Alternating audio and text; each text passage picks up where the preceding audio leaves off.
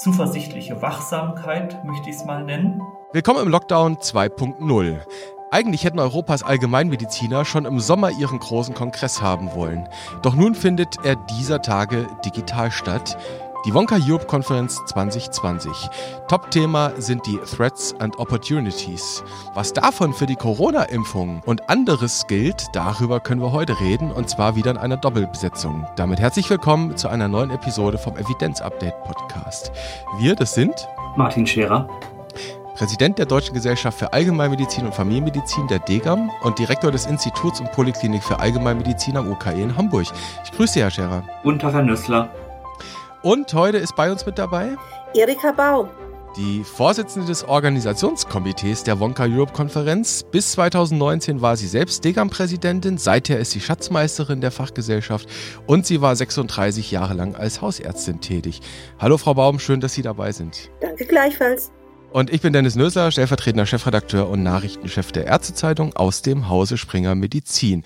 Bevor wir beginnen können und über die Wonka Europe Konferenz reden können, über das Thema Corona-Pandemie, über das Thema Impfung reden können, versuchen wir es vielleicht einmal ein bisschen mit den Interessenskonflikten in Anführungszeichen. Sie sind ja, das darf man glaube ich sagen, die Lehrerin von Martin Scherer gewesen in Marburg. Was verbindet Sie beide denn? Das ist die Liebe zur Allgemeinmedizin und die ganzheitliche Sicht auf die Patienten die ganzheitliche Sicht auf die Patienten, die Allgemeinmedizin. Und dann ist natürlich Martin Scherer Facharzt für Allgemeinmedizin geworden. Den Werdegang kennen wir, Herr Scherer, aus Sicht des Schülers, wenn man so will, auch rückblickend. Was haben Sie denn aus Ihrer Zeit bei Erika Baum in Marburg mitgenommen? Was ist Ihnen in Fleisch und Blut so richtig übergegangen?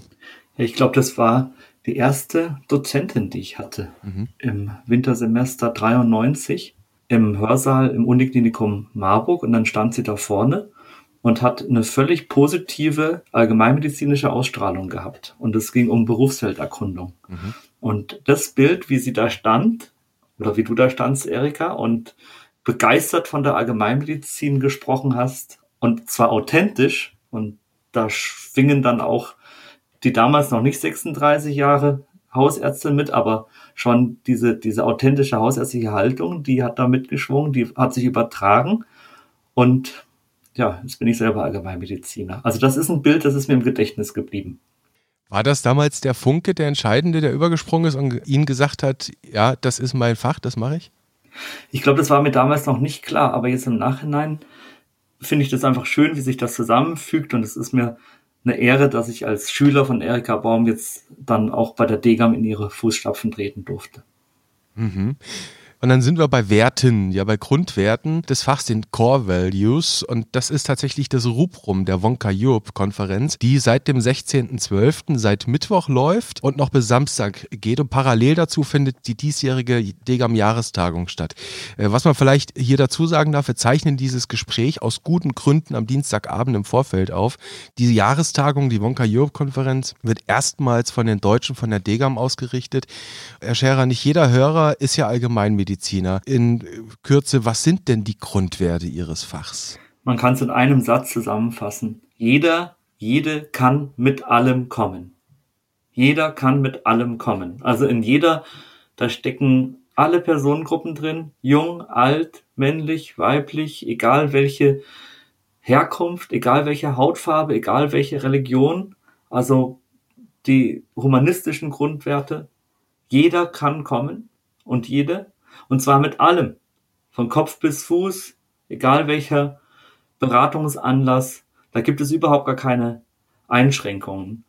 Und das können präventive Fragestellungen sein, Notfall, akute Behandlungen, rehabilitative Fragestellungen, natürlich die somatisch-psychosozialen, soziokulturellen Aspekte und natürlich angelegt auf eine dauerhafte Arzt-Patienten-Beziehung. Das sind so die Grundwerte, wir haben dann noch hinsichtlich Überversorgung den Begriff der Quartärprävention, also dass wir sagen, ein Arbeitsziel der Allgemeinmedizin ist es, die Gesellschaft und natürlich auch das Individuum vor Fehl-, Unter- und Überversorgung zu schützen. Und dann haben wir durchgezogen durch alle unsere Bereiche, ob das Weiterbildung ist, ob das Fortbildung ist, ob das die Leitlinienarbeit ist, den Kern der evidenzbasierten Medizin und dann gleichzeitig auch der Interessensneutralität und der gesunden Distanz zur Pharmaindustrie. Wir haben nichts gegen die Pharmaindustrie, aber wir sind der Auffassung, dass Fortbildung und auch Kongresse, Erika, ja. pharmafrei sein müssen. Und das war, glaube ich, auch ein ganz wichtiger Aspekt beim Wonka-Kongress, wenn ich einfach mal so auch den Staffelstab weitergeben darf. Und dann sind wir an dem Punkt, erstmals überhaupt wird in Deutschland die Wonka Europe Konferenz ausgerichtet. Warum?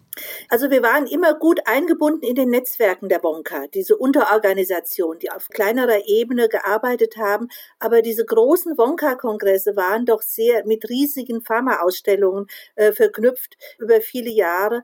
Und wir lehnen jegliche Pharmabeteiligung an unseren Kongressen ab, weil wir einfach unabhängig bleiben wollen. Aber wir sehen bei der Wonka eine ganz deutliche Entwicklung, eben auch hin zu einer deutlich pharmakritischeren Haltung. Es gab bereits jetzt Kongresse, die ohne Pharmaindustrie abgelaufen sind, die auch erfolgreich waren. Und wir haben auch einen Kongressorganisator gefunden, der Interesse hat, längerfristig mit der Wonka zusammenzuarbeiten und das finanzielle Risiko zu übernehmen. Und dadurch war es dann für uns tatsächlich auch darstellbar, das zu übernehmen. Hm, beim Thema Finanzierung, wenn man jetzt so die klassischen internationalen Jahrestagungen anguckt, also ich erinnere mich immer wieder an meine Ausflüge nach Chicago zum ESCO. Das sind Veranstaltungen mit über 50.000 Teilnehmern in diesen riesigen Hallen am McCormick Place da unten. Da steckt wahnsinnig viel Geld drin. Das ist ja ohne das Sponsoring der Industrie gar nicht zu machen. Wie kriegen Sie das hin? Also wir, wir hätten es tatsächlich hinbekommen, auch mit einem Präsenzkongress. Wir bekommen es jetzt auch hin, indem wir uns also wirklich bescheiden geben in dem halt auch die Kongressgebühren nicht so niedrig sind. So ist es tatsächlich finanzierbar. Und so wie wir jetzt stehen, wird es auch so sein, dass der Kongress wahrscheinlich kein Minus macht. Mhm. Und das geht mit Bescheidenheit am Ende nur. Ja, das geht, indem man einfach, man, man muss nicht auf die tollsten Sachen dann da auffahren. Äh, es geht wirklich um den Austausch dabei. Und natürlich ist es so, je größer der Kongress wird, desto größer werden dann auch die Fixkosten. Mhm. Da haben wir immer so Schwellen. Ja, so ein Kongress mit 100 Leuten, den kriegt man noch mit relativ wenig Fixkosten hin. Wenn es über 1000 wird, wird es schon wieder mehr. Und dann diese Megakongresse haben natürlich dann auch wieder mal mehr Fixkosten. Also da gibt es immer so Gleitphasen dazwischen, äh, wo dann halt mehr Teilnehmer wieder etwas günstiger sind, aber bestimmte Schwellen. Und da wären wir so in dieser mittleren Kongressgröße gewesen und sind es jetzt ja auch.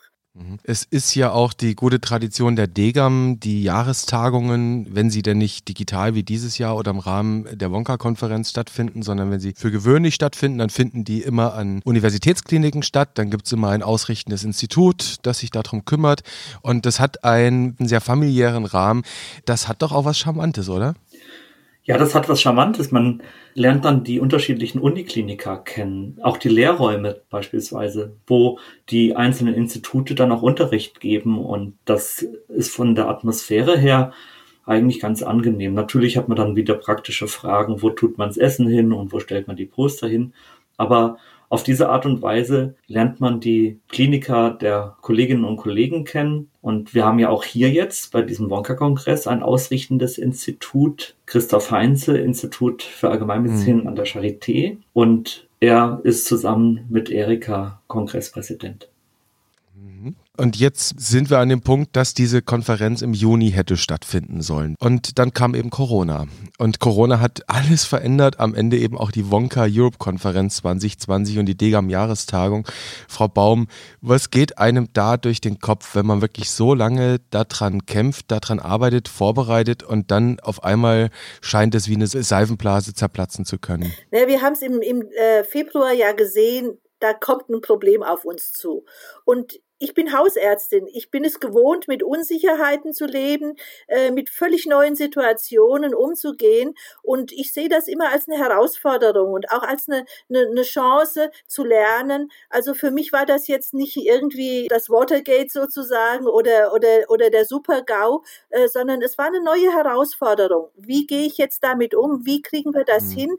Wir mussten erstmal abwarten, wie es überhaupt weitergeht. Wir haben dann erstmal nachsehen müssen, wann kann man also es war klar, dann im Juni können wir uns da nicht treffen. Und wir hatten erst noch die Hoffnung, man könnte zumindest eine Hybridkonferenz machen.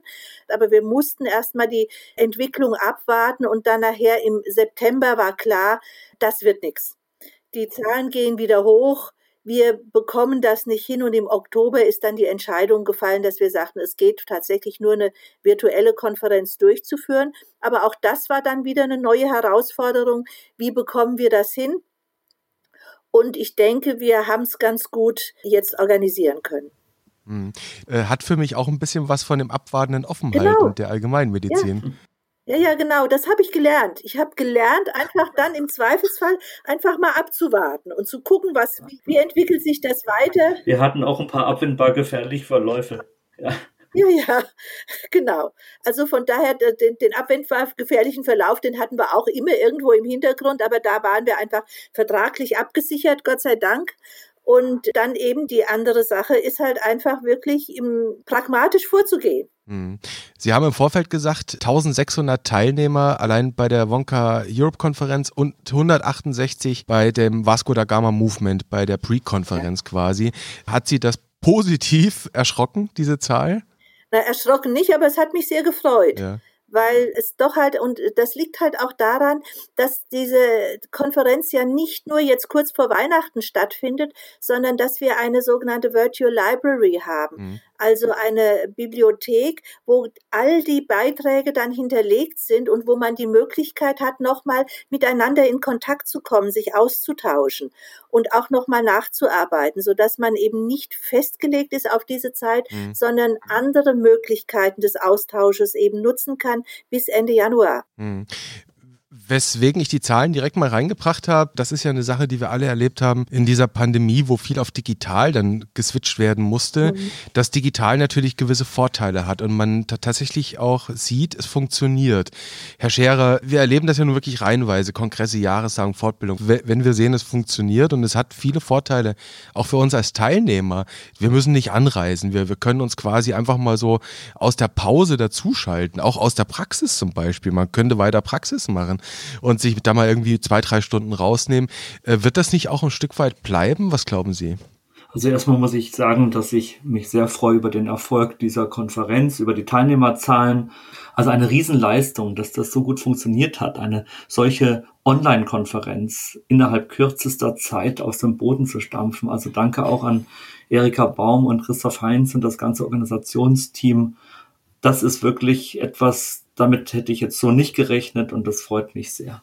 Jetzt in der Zukunft, da wird es mehr solche Modelle geben. Es wird auch mehr Hybridmodelle geben. Es wird sozusagen auch en vogue werden, dass wenn Menschen nicht kommen können zu einer Präsenz-Präsidiumssitzung oder zu einer Präsenz-Fortbildungsveranstaltung, dass man ihnen die Möglichkeit gibt, sich hinzuzuschalten.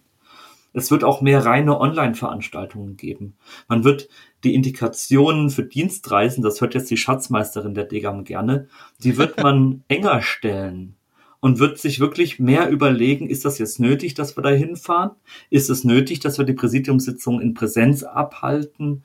Wollen wir nicht doch uns online treffen? Aber wir wissen auch alle, es gibt das Bedürfnis, sich persönlich zu begegnen. Es gibt auch das Bedürfnis, dann hin und wieder mal abends an der Bar zu stehen. Und deshalb wird es natürlich auch nach wie vor die Präsenztreffen geben. Aber ich glaube, dass die Online-Formate, dass die selbstverständlicher werden was mir am meisten bei den hausärztlichen Fortbildungen in diesem Jahr auch mal gefehlt hat, ist die abendliche Bar, mhm. wo man wirklich mit vielen Leuten ins Gespräch kommt und über Gott und die Welt reden kann. Aber bevor wir abschweifen und an die imaginäre Bar gehen, kommen wir nochmal zur Konferenz zurück und nämlich zu den Core Values, zu den Grundwerten. Und ähm, die Überschrift, Frau Baum, über die diesjährige Tagung sind eben die Threats and Opportunities. Und vielleicht sollten wir die mal durchgehen. Fangen wir doch mal bei den Gefahren Gefahren an? Was, was sind denn mögliche Gefahren für diese Grundwerte der Allgemeinmedizin? Ja, das, das ist vor allen Dingen die zunehmende Fragmentierung der Versorgung, die wir bei uns haben und gerade hier in Deutschland ja immer wieder die sehr schlecht geregelten Zugänge zu den einzelnen Versorgungsebenen. Das ist ja in keiner Weise wirklich verbindlich geregelt und auch letztlich einheitlich gehandhabt, außer in der hausarztzentrierten Versorgung. Das ist ja das Alternativmodell dabei. Mhm. Und dadurch geht natürlich auch viel Wissen, auch viel äh, Koordination verloren. Vor allen Dingen die Abstimmung untereinander ist dann häufig sehr schwierig. Und das ist nicht gut für die Patienten und für das gesamte System. Und das war ja der Grund, warum uns dieses Thema da auch sehr am Herzen lag dabei. Also eben diese Kontinuität und die Koordination, aber eben auch für die jüngeren Ärztinnen, Ärzte sich das einlassen auf diesen Menschen. Auch das ist eben ein ganz wichtiger Punkt, dass man sich hinwendet diesem Menschen und ihn so nimmt, wie er ist. Mhm. Fragmentierung, sagen Sie, eben das, Gegen, das Gegenteil von Fragmentierung ist den Menschen so nehmen, wie er ist, und zwar am Stück, idealerweise, ja. und nicht Organ für Organ. Dann schauen wir mal auf die Chancen, auf die Opportunities, auf die Möglichkeiten, die sich durch die Allgemeinmedizin oder diese Grundwerte auftun. Was ist das? Ja. Das haben wir ja jetzt gerade auch in der Krise gesehen, dass da diese basale Versorgung in den Hausarztpraxen ja doch ausgesprochen gut äh, funktioniert hat in den allermeisten Fällen. Wir haben ja da in diesem Bereich die wenigsten Einbrüche in der Versorgung. Mhm. Und wir haben gesehen, dort, wo eben diese stabile Beziehung da ist, dass dort viele Menschen davor bewahrt werden konnten, dann in riskantere Gebiete hineinzugehen, aber auf der anderen Seite auch eine gute Balance zu halten zwischen Unter- und Überversorgung. Und das ist eben eine, eine, ganz wichtige Chance, die wir haben und die wir unbedingt wieder nutzen, vermehrt auch nutzen müssen. Diese gute Steuerungsfunktion der, der Allgemeinmedizin diese sehr gute Filterfunktion, aber auch der niedrigschwellige Zugang dabei, ohne dass man wegen jeder Kleinigkeit zum Arzt läuft. Äh, es geht hier auch um Entwicklung von Gesundheitskompetenz.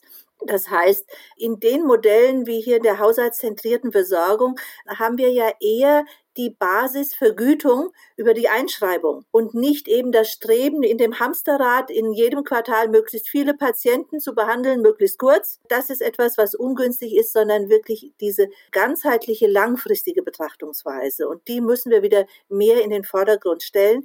Da ist auch die Digitalisierung durchaus eine Chance. Mhm. Jetzt haben wir über die Fragmentierung gesprochen. Das ist die Gefahr und über die Chance der Allgemeinmedizin, dass man zusammenhält. Das ist dann auch eine Systemfrage. Jetzt ist es ja tatsächlich so, wir erleben hier eine Zeit, die sehr, ich sag mal, das Thema Salutogenese steht im Moment so, so ein bisschen hintan. Wir haben eine sehr pathologische Wahrnehmung auf die Welt. Wir sind sehr im medikalisierenden Denken gerade gefangen, weil wir nun mal hier mit Krankheit uns gerade beschäftigen. Herr Scherer, was glauben Sie? Kommen in so einer Pandemie diese spezifischen Werte, über die Frau Baum gerade gesprochen hat, vielleicht so ein bisschen unter die Räder? Sie meinen die Werte der Allgemeinmedizin? Entschuldigung, natürlich. Ich glaube nicht, dass sie unter die Räder kommen. Ich fürchte, dass einige Patientinnen und Patienten unter die Räder kommen. Bei dem ganzen Nachdenken über Inzidenzen, über Fallzahlen, Todeszahlen und auch Bettenkapazitäten vergisst man doch häufig auch Non-Covid-Einzelschicksale. Und ich würde ganz ehrlich am liebsten mal so ein paar Kasuistiken schildern. So schlagwortartig, wenn ich das ja, bitte, darf. Bitte. Von Menschen, die unter die Räder kommen. Da fällt mir zum Beispiel eine junge Frau ein, alleinerziehend, mehrere Kinder, ein Kind mit Autismus, die Frau selber erkrankt, Depression, Borderline. Und es ist eine Riesenbelastungssituation. Das war eine Situation beim ersten Lockdown. Da durfte der Ergotherapeut nicht kommen, der Familienbetreuer nicht kommen. Es war eine Riesenbelastungssituation. Oder mir fällt auch die depressive Patientin ein, die mit Verhaltenstherapie bei Depression eigentlich gut auskommt und nun weinend im Sprechzimmer sitzt und sagt, ihr geht's einfach seit Wochen schlecht. Sie hat einen wirklich schlechtes psychisches Befinden. Sie ist zunehmend erschöpft, Appetitmangel, hat ein hohes Anspannungsniveau, fühlt sich am Ende, dann kommt vielleicht noch ein auffälliges Ergebnis in der gynäkologischen Vorsorge dazu und letztlich fehlen einfach die Möglichkeiten, sie dann aufzufangen, der ambulanten Psychotherapie auch. Irgendwann findet sie ein altes Tavor und benutzt dann Benzodiazepine. Das sind alles komplexe Probleme, die man in der Pandemie nicht mehr so gut managen kann, wenn die Kontinuität zur Hausärztin oder zum Hausarzt unterbrochen ist. Oder jetzt ein bisschen staccatoartig zum Beispiel eine ältere Frau, Zustand nach Mammakarzinom mit Mastektomie, die eine Mammographie und Gynkontrolle im Rahmen der Nachsorge kriegen sollte, wurde pandemiehalber verschoben. Jetzt Mammakarzinom der Gegenseite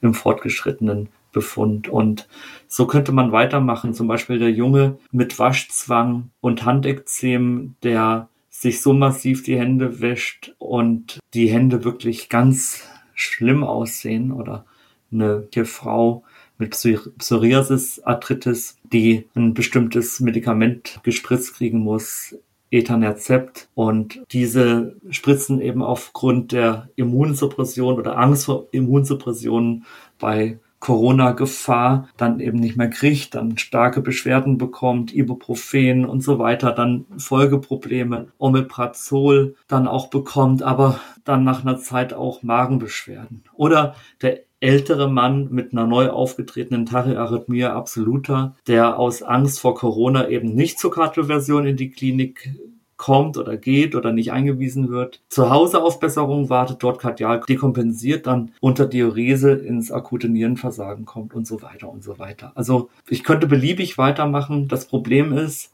dass dieses Leid nicht quantifizierbar ist. Das Problem ist, dass man über dieses Leid fast gar nicht mehr öffentlich sprechen darf, weil es als eine falsche Prioritätensetzung rüberkommt, als würde man das Senken der Inzidenzen nicht ernst nehmen. Aber wir dürfen diese Menschen nicht vergessen und die dürfen nicht hinten runterfallen. Und deshalb ist es ganz entscheidend, dass wir die Versorgung hochhalten und dass wir genau das, was Erika Baum alles eben gesagt hat, den Blick auf den ganzen Menschen, die Umsorgung, das Kümmern, aber auch die handfeste Allgemeinmedizin, dass die aufrechterhalten wird. Sonst fallen diese Menschen hinten runter. Vielleicht kann ich da noch ergänzen, also zum Beispiel hier unsere Herzsportgruppe. Da sind also doch etliche aus dieser Gruppe drohen tatsächlich psychisch zu dekompensieren und auch letztlich den Lebensmut zu verlieren, weil sie einfach die, die, die Gruppe läuft eben nicht mehr. Im, Im Sommer konnten wir das noch draußen machen, aber jetzt ist das alles wieder abgesagt. Die sagen, ja, ich habe jetzt keine Kontakte mehr, was soll denn das Ganze? Und die Funktionalität wird dann auch schlechter, nicht wahr? Vielleicht noch eins, beim Kongress wird tatsächlich eine Keynote auch dazu sein, die Versorgung von äh, Frauen mit Mammakarzinom in dieser Covid-Krise mhm. in Großbritannien. Und noch zwei Dinge fallen mir ein, Erika, weil du das mit dem Reha-Sport gesagt hast und das gibt ja auch Osteoporose-Patienten, wenn die nicht ja. regelmäßig ihr Funktionstraining machen, dass dann auch einfach die Beweglichkeit schlechter wird. Mir fällt dann noch das Thema SAPV ein, ambulanter Pflegedienst. Da gab es Probleme mit der Kontinuität ja. und dann völlig banal eigentlich. Es wird, habe ich jetzt zufällig dann auch gehört, in manchen Kindergärten seit März äh, das Zähneputzen eingestellt. Also da gibt's dann auch ein Thema mit der Zahngesundheit. Mhm. Im Kindergarten wird nicht mehr Zähne geputzt, weil das laut Hygieneanordnung in der Einrichtung nicht mehr zulässig sei. So viele, viele, viele Kleinigkeiten, die einem so banal vorkommen, aber die zur ganzheitlichen Gesundheit dazugehören. Also eher dann infantile Karies statt Aerosolproduktion. Frau Baum, sehen Sie in der, um mal bei den Begrifflichkeiten zu bleiben, Threats und Opportunities, sehen Sie in dem Umgang mit der Pandemie, die Pandemie ist ja da, gegen die können wir ja. jetzt erstmal nichts machen, wir müssen einen Umgang ja damit finden. Sehen Sie in dem Umgang mit der Pandemie, auch mit Blick auf eben das Versorgungssystem, was Martin Scherer gerade ansprach, sehen Sie da eine Gefahr, dass wir eben Corona, die Auswirkungen von Covid-19 jetzt zum Indexfall erklären und alles andere hintansteht? Ja, leider. Leider. Man, man hört überhaupt nur diese Zahlen. Jeden Tag als erstes in der Tagesschau kommen diese Zahlen. Und äh, all die anderen Patienten und all die anderen Menschen, die ja in der Mehrzahl sind, werden wenig erwähnt. Und gerade auch diejenigen, die sie versorgen, nämlich wirklich diese hausärztliche Ebene, das ist letztlich nicht gut. Wir müssen gucken, dass wir eben diese hausärztliche Schiene und diese Basisversorgung doch insgesamt stärken und gucken, wie wir da diese Leute auch wieder heranführen können, in die Gesellschaft hineinbringen können, ohne sie zu marginalisieren und sie jetzt hier völlig auszusperren. Hm. Herr Scherer deutete es an, das Thema Kontinuität in der Betreuung. Das ja. ist das, was Sie eben auch mit den Core Values bezeichnet haben. Das ist ja nachgewiesen. Das haben Sie mir im Vorfeld noch mitgeteilt, ein Review und eine tatsächlich eine Arbeit aus England noch zusätzlich, wo man ja zeigen konnte, dass das am Ende sogar auf die Sterblichkeit positiv positiv wirken kann, mhm. wenn man Leute kontinuierlich betreut, oder? Ja, ja. Äh, es gibt jetzt sogar noch eine, eine neue Publikation in der ZFA zum Sterbeort. Und da hat man festgestellt, die Patienten, die, die in der hausarztzentrierten Versorgung eingeschrieben sind, die haben doppelt so häufig ihren gewünschten Sterbeort zu Hause realisieren können, als die, die nicht dort eingeschrieben waren. Also auch da wieder Kontinuität in der Versorgung hilft letztlich den Leuten, ihre eigenen Werte und Wünsche zu realisieren. Und das sollten auch diese Kasuistiken deutlich machen. Ich muss mich da einmal bei der Sektion Versorgung der Degam bedanken, die diese Kasuistiken fortwährend sammelt. Sektion Versorgung, das sind Janine Schübel und Uwe Poppert. Jawohl. Genau. Dann schauen wir doch nochmal auf das ambulante System, auf das Thema kontinuierliche Betreuung, auf das Thema, was kann so ein ambulantes System immer leisten? Also wir, wir wissen medial jedenfalls und in der Aufmerksamkeit ist im Moment das stationäre System, ganz besonders hier natürlich die Intermediate Care Station und die Intensivstation. Und dann schauen wir eben aber nochmal aufs ambulante System. Parallel dazu mal vergleichend, komparativ eben die Zeit im Frühjahr in der Lombardei an.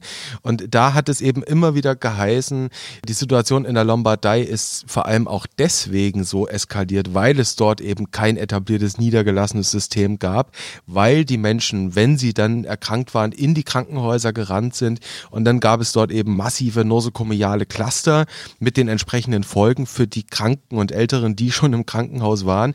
Frau Baum, mit Blick auf die Opportunities, dann ist doch gerade das ambulante System diese Chance in der Pandemie. Ja, ja, ganz klar. Wir müssen gucken, dass eben so viele wie möglich zu Hause gut versorgt werden und da eben auch ihre, ihre Anbindung haben. Da dürfen wir auch die, die Gesundheitsämter nicht vergessen, die da wirklich äh, doch erhebliches mitleisten und, und unterstützend auch tätig sind. Aber es ist umso besser, wenn da, wenn man da wirklich jemanden hat, den man kennt und mit dem man sich dann nochmal unterhalten kann, dass man auch so ein gewisses Feeling dafür hat, okay, jetzt, jetzt geht's nicht mehr. Mhm. Jetzt muss tatsächlich bei Nicht-Covid-Sachen eben der Mensch, der plötzlich da äh, Brustschmerzen kriegt, ist immer die Frage, ist das etwas, was jetzt tatsächlich stationär abgeklärt werden muss oder kann man da erstmal abwarten? Mhm die Dinge im Blick behalten. Und Martin Scherer, Stichwort Kontinuität, das hatten wir ja in der vergangenen Episode ähm, ein Stück weit auch mit Olaf Ortmann zusammen besprochen, ne? dem früheren Präsidenten der Deutschen Krebsgesellschaft. Die Frage ist natürlich jetzt mitten in diesem Lockdown. Das, wir sind jetzt wieder in dieser sehr scharfen Situation. Ich hier in Südhessen bin in der Situation, dass ich Ausgangssperre habe, in Kürze jedenfalls nach dieser Aufzeichnung. Ich glaube, Frau Baum hat das Glück, dass sie abends noch raus darf. Nee, nee, nee, nee. Hier im Kreis Gießen ist jetzt seit, seit Samstag auch nächtliche Ausgangssperre. Auch Ausgangssperre. Aber wenn man beruflich ist, dann ist es völlig okay. Also man kann damit trotzdem jederzeit zum Arzt gehen. Genau, richtig. Und genau das ist die Situation, genau das wollte ich fragen, Herr Scherer. Ausgangssperre ist ja nicht gleich Ausgangssperre und Lockdown ist nicht gleich Lockdown. Wie kriegen wir denn diese Leute, bei denen es um Kontinuität geht, ob das jetzt die Mama-CA-Patientin ist, ob das der Mensch mit der bipolaren Störung oder, oder, oder, oder, oder ist. Wie kriegen wir die Leute jetzt dazu ermuntert oder was müsste eigentlich geschehen, damit wir sie ermuntert kriegen, dass diese Beziehung Ärztin und Patientin, Arzt und Patient aufrechterhalten bleibt? Dass sie im Kontakt bleiben. Ob das jetzt telemedizinisch ist, über Telefon, über Video oder ob man es doch schafft, Folgetermine zu machen. Der Kontakt muss einfach da bleiben. Und die dringlichen Beratungsanlässe, die müssen sowieso gewährleistet sein, aber das sollten diese Fallbeispiele eben auch zeigen, dass auch mhm. sogenannte banale Fälle eben alles andere als banal sein können, dass eine scheinbar entbehrliche Therapie eben doch nicht entbehrlich ist und dass die Versorgungskontinuität eben gewährleistet sein muss. Und dass das mit dem Aufschieben von Dingen nicht immer so einfach ist. Natürlich kann man sich überlegen, ob man die Hüft-Tap jetzt dieses Jahr macht oder nächstes Jahr völlig klar. Aber es gibt viele andere Erkrankungen, wo es viele Monitoring-Gesichtspunkte gibt oder Funktionstrainingsgesichtspunkte oder denken Sie an die Koronarsportgruppe oder Vorsorgeuntersuchungen, alles, alle die Beispiele, die wir alle hatten. Da ist es wichtig, dass die Kontinuität gewährleistet bleibt, dass man im Gespräch bleibt, dass der Kontakt nicht abreißt, man Follow-up-Termine hat und sich eben nicht ängstlich zu Hause einigelt. Deshalb sprechen wir in unserem Strategiepapier oder unserem Papier zum Langzeitmanagement aus allgemeinmedizinischer Sicht von Entängstigung von Personen, die der Behandlung und Betreuung bedürfen. Dass man jetzt keine Angst hat, mit etwas Krankenhauspflichtigem ins Krankenhaus zu gehen und auch keine Angst hat, in die Praxis zu gehen. Es wird da auch alles getan, was Hygienekonzepte anbelangt. Mhm. Wäre es vielleicht nicht auch eine idealtypische Situation, wenn das möglich wäre? Ich meine, jeder in seiner Praxis kennt ja die Chronikersscheine und weiß, wer hat welches Leiden und wer ist vielleicht jemand, um den man sich ein bisschen intensiver kümmern müsste. Wäre es nicht dann tatsächlich auch eine idealtypische Situation, wenn ich mich dann hinsetzte und sagte, na, jetzt pick ich mir mal irgendwie die 100 Leute raus, äh, bei denen ich wirklich in Kontakt bleiben muss und die ruft man einmal im Monat an? Ja, das muss jetzt mal Erika Baum beantworten, wie das gehen soll in der Praxis. Das stelle ich mir, das stelle ich mir Nein, schwer also leistbar vor. Ja, genau. Ja, nee, die, die allermeisten muss man ja nicht einmal im Monat anrufen, aber es ist tatsächlich so, wir brauchen tatsächlich ein Einschreibesystem, damit wir wissen, wer ist uns noch zugeordnet. Mhm. Weil mir ist es immer wieder passiert, dass sind Patienten über längere Zeit nicht erschienen und ich war überzeugt, die sind, die haben halt die, die Arztpraxis gewechselt. Und dann kommt raus, nee, haben sie nicht. Und äh, Deshalb, wir müssen tatsächlich wissen, wen wir zu betreuen haben, für wen wir auch äh, letztlich zuständig sind. Das muss auch nicht unbedingt immer der Hausarzt selber machen. Das kann auch mal jemand aus dem Praxisteam sein, genau. dass man einfach mal nachhört. Ich habe jetzt ein Jahr von dem nichts mehr gehört. Was ist denn los? Der ist bei mir noch eingeschrieben. Ansonsten dürfen wir das ja auch gar nicht mhm. eigentlich. Dann die, die Leute von, von uns aus kontaktieren. Gibt es da irgendwelchen Hilfsbedarf äh, oder nicht? Also wir haben ja, wie gesagt, parallel eben diese Über- und diese Unterversorgung. Und deshalb so wichtig, dass wir Patienten wirklich eingeschrieben haben und wir wissen, für die sind wir zuständig und wenn wir da länger nichts gehört haben, dass wir dann mal aktiv auch auf diese Leute zugehen. Das muss nicht der Arzt selber sein, das kann eben auch jemand aus dem Praxisteam sein, der erstmal da anklopft. HZV ist jetzt schon ganz oft gefallen und HZV ist natürlich das, natürlich auch aus Sicht der Hausärzteschaft, aus Sicht der DGAM, aus Sicht des Hausärzteverbands, das, das idealtypische Beispiel. Und Sie haben jetzt gerade noch einen Grund genannt, was eigentlich für so ein Einschreibemodell ja. spricht, dass einfach die Praxen wissen, wer ist mir zugeordnet ja. und dann kann ich mich auch aus Sicht des Patienten kümmern. Und jetzt haben wir erst jüngst am Montag ja die vierte Evaluation bekommen zur hausarztzentrierten Versorgung mit der AOK und die ist insofern ganz spannend, weil sie wunderbar in die Zeit des Impfens jetzt hineinkommt, in die Zeit der Corona-Impfung, weil die Evaluation eben zeigt, dass eingeschriebene Versicherte in der HZV eine um fünf Prozentpunkte, also da reden wir von einer absoluten Steigerung, höhere Influenza-Impfquote haben, gemessen zu den Versicherten, die im KV-System versorgt werden. Ist das nicht tatsächlich wieder auch so ein Beweis, Frau Baum? Ja, das ist ganz klar dieses Vertrauen, das man hat. Also ich äh, bin dann jedes Jahr mit, mit, mit meiner Grippeimpfung durch die Lande gezogen zu meinen Hausbesuchspatienten und da wusste ich schon genau, okay, die warten jetzt schon drauf, dass sie auch die Impfung bekommen. Und mit den anderen, die sie bis jetzt noch nicht hatten, habe ich dann auch mal geredet, wie ist es denn? Und ihnen das erklärt und einfach dieses Vertrauen, was man hat. Und dass ich auch einschätzen kann, das ist ein Patient, der sollte wirklich geimpft werden. Und beim anderen, da, da ist es nicht unbedingt nötig. Mhm. Dass der Patient auch selber spürt, hier meint es jemand ehrlich mit mir und er hat wirklich mein Wohl im Blick. Frau Baum, also das eine ist es natürlich klar, man kennt sich, man kann das dann besser abschätzen, man kann dann auch überlegen, muss ich das jetzt aktiv anbieten, sollte ich es aktiv anbieten oder nicht, die Impfung.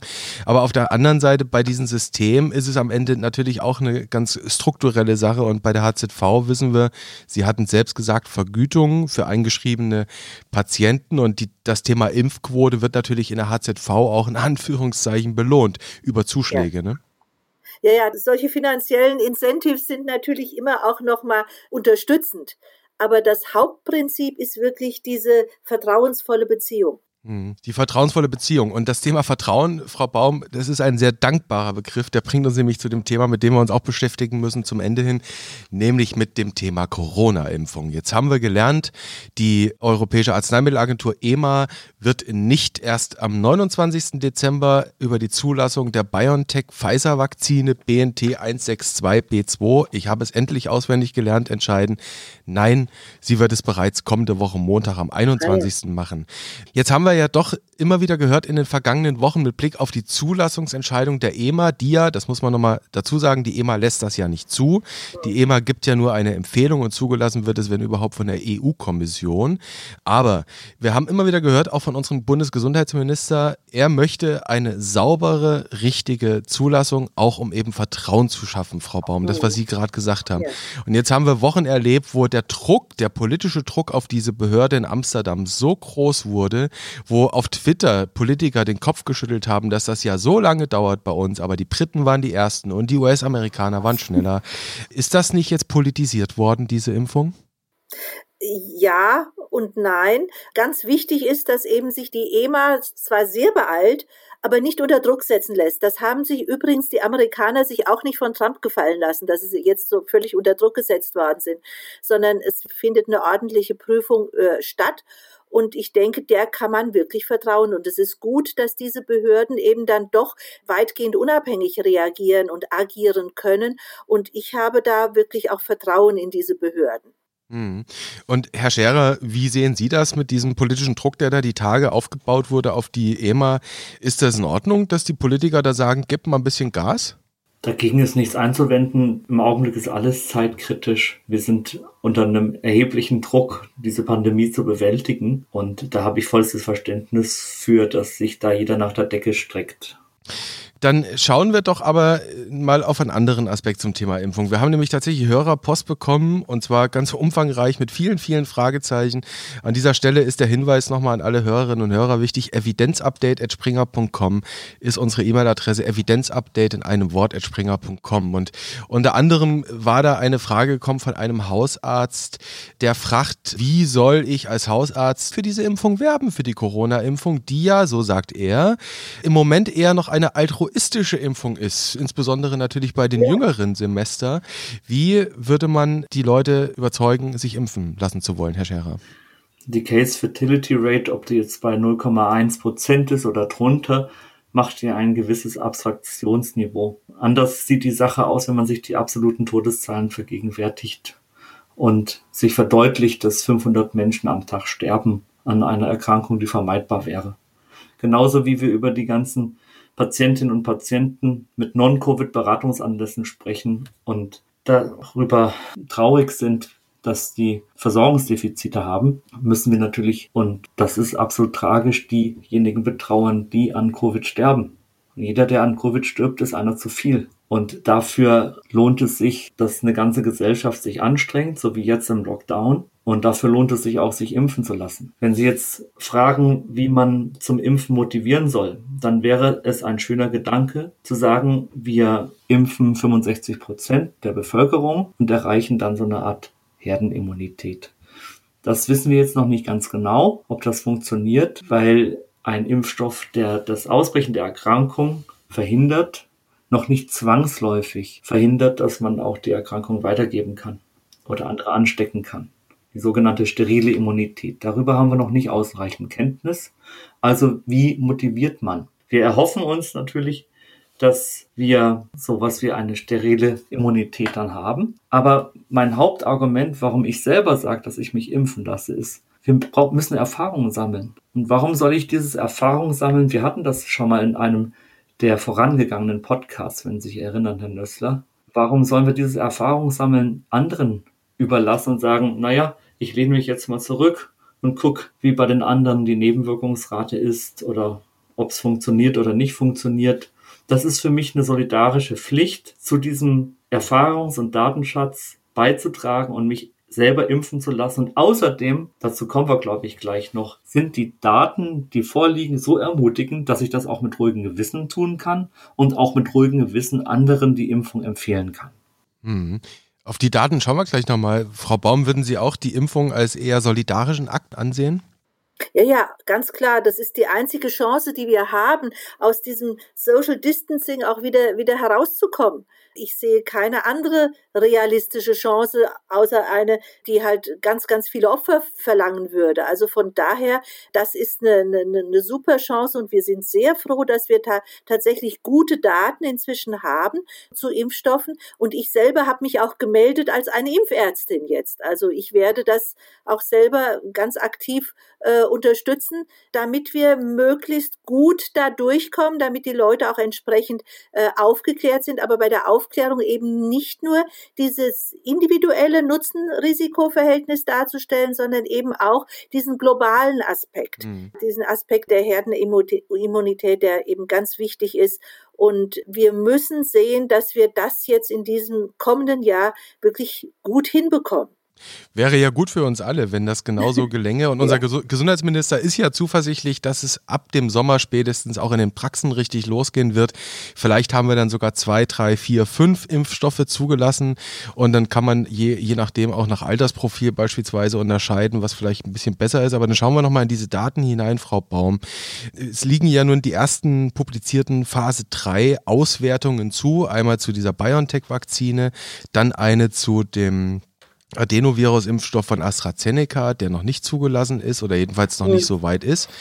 Und wenn man sich jetzt diese Arbeiten anschaut und dann in die Affiliations unten hineinschaut von den Autoren, das sind fast alle Autoren Mitarbeiter der Pharmaindustrie. Und wir haben eingangs darüber gesprochen, dass die Degam ein sehr spezielles Verhältnis zur Industrie hat. Äh, was empfinden Sie beim Lesen solcher Arbeiten? Äh, also erstmal ist es klar, dass das sehr stark von der Pharmaindustrie dominiert wird, weil die einfach diese, diese Studien durchgeführt hat. Aber wir müssen uns bei solchen Studien dann immer angucken, was sind die Einschlusskriterien, was sind die Ausschlusskriterien, trifft das wirklich zu, ist da vielleicht irgendwo auch ganz komisch manipuliert worden, äh, stimmen die äh, Schlussfolgerungen mit dem überein, was da dann in den Detaildaten steht. Also solche Sachen muss man sich dann halt einfach ansehen. Und da muss ich sagen, dass das, was von, von Pfizer BioNTech kommt, das sieht mir sehr vertrauenswürdig aus. Bei dem AstraZeneca mit diese, dieser Änderung des Studiendesigns, da habe ich Bauchschmerzen. Da kommen wir gleich nochmal zu. Ich möchte noch ganz kurz bei der BioNTech-Arbeit bleiben. Also nochmal Tipp an alle Hörer. Die Arbeiten, die wir besprechen, die werden in den Shownotes verlinkt. Die Arbeit zu der BioNTech-Vakzine, die die mit Pfizer zusammen entwickelt haben, die ist im New England Journal veröffentlicht und äh, Anfang der Woche. Was ich aber interessant finde, ist die Frage eines Hörers, Frau Baum, speziell auf das Studienprotokoll eben zu BioNTech. Und was ihn daran stört, ist, dass die Probanden, das sind ja immerhin 44.000 im Moment, die da ausgewertet wurden, nur bei den beiden Impfterminen einen Nasenabstrich erhielten. Es gab dann natürlich noch Blutproben regelmäßig bei den Visits, yeah. wo man dann nach Immunogenität geschaut hat, etc. Aber ansonsten wurde eigentlich nur zweimal ein ähm, PCR-Test gemacht. So steht es im Protokoll. Könnte das ein Pferdefuß sein? Für die Wirksamkeit gegen die äh, Erkrankung ist das kein Pferdefuß, weil das wurde ja sehr konsequent erfasst. Für die Wirksamkeit, für diese sogenannte sterile Immunität ist es schon ein Problem, aber man muss halt immer gucken, was kriegt man denn überhaupt logistisch hin. Und dann ist es eben wichtig, dass man das Design konsequent durchführen kann und da nicht nachher Riesenlücken hat. Also von daher ist es mir lieber, wenn die Termine genau eingehalten worden sind, wenn die Erkrankungen sehr genau erfasst worden sind und wenn man eben nicht zwischendurch nochmal irgendwelche Abstriche machen konnte, dann soll man die halt auch jetzt in dem Fall dann mal rauslassen. Wie gesagt, wir wissen dann nicht so sehr über diese sterile Immunität Bescheid, aber den, die anderen Daten, die sind doch sehr überzeugend.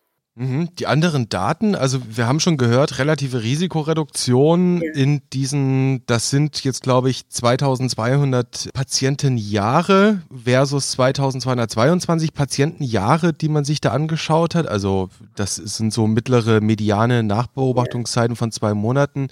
Und was haben wir gelernt? 95 Prozent relative Risikoreduktion. Und was auffällig ist in der Tabelle 3 in dieser Arbeit, ist, dass es doch eben auch bei den den ab 65-Jährigen eine relative Risikoreduktion mhm. von hier 94,7 ist, bei einer relativ kleinen Fallzahl ja. 1 zu 19. Ist das ermutigend? Ja, das ist sehr ermutigend, weil wir ja gerade bei der Grippeimpfung wissen, dass die äh, Wirksamkeit mit dem Alter deutlich nachlässt. Und das ist hier in dem Fall doch ein sehr schönes Ergebnis, allerdings äh, nicht noch so hart, dass man sagen kann, okay, da, da kann ich mich jetzt felsenfest darauf verlassen, dass das da genauso wirksam ist, insbesondere nachher dann auch bei den Pflegeheimpatienten, die multimorbide sind und so weiter. Also das wissen wir nicht so genau, aber die Tendenz sieht sehr gut aus. Herr Scherer, sehen Sie das ähnlich? Finden Sie das auch ermutigend, die Zahlen, die da drin stehen? Wir haben es hier mit einem Gruppenvergleich zu tun. In jeder Gruppe ca. 22.000 Menschen. Einmal in der BNT 162b2 Gruppe, so heißt der Impfstoff, und einmal 22.000 Menschen in der Placebo-Gruppe.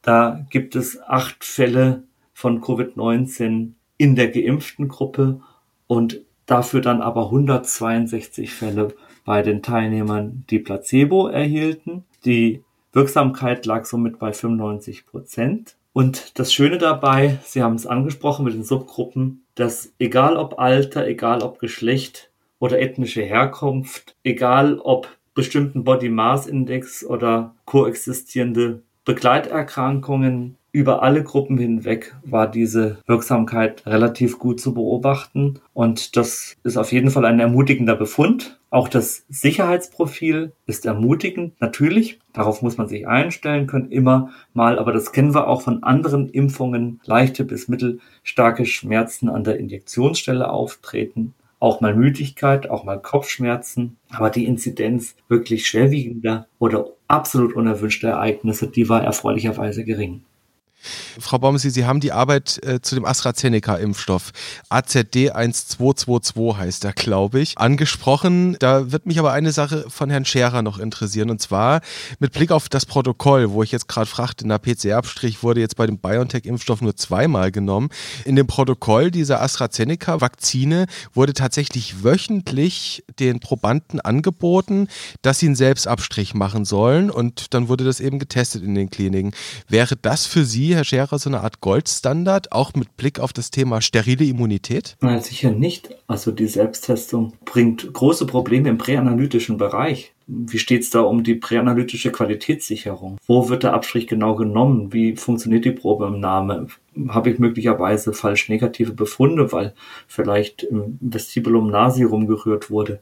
Also das mhm. ist problematisch und das sind ja auch Probleme, die wir sehen bei der Schnelltestung bei Alten- und Pflegeheimen oder in anderen Bereichen, wenn diese Tests nicht richtig abgenommen werden, wenn die Probengewinnung nicht legatis funktioniert. Das ist ein Problem auf jeden Fall.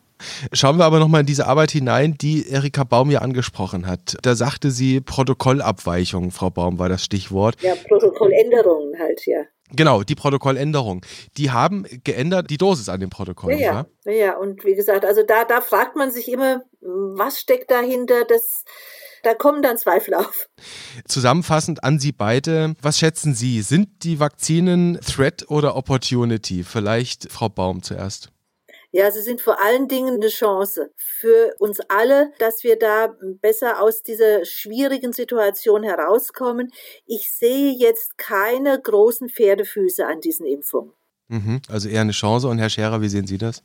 Als Chance, als große Chance, auf jeden Fall.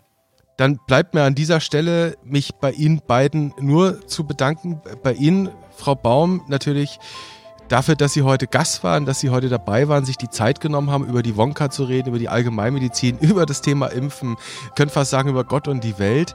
Ich wünsche Ihnen natürlich viel Erfolg mit der Konferenz, die morgen nach unserer Aufzeichnung beginnt und schon läuft, während sie ausgestrahlt wird, die Aufzeichnung. Vielen Dank, Frau Baum. Ja. Und natürlich auch danke an Martin Scherer. Danke für die Zeit heute. Danke für die letzten Episoden. Wir hören uns in zwei Wochen wieder und an gleicher Stelle und auf gleicher Welle. Vielen Dank. Danke auch von mir. Schöne Weihnachtstage. Tschüss. Wiedersehen.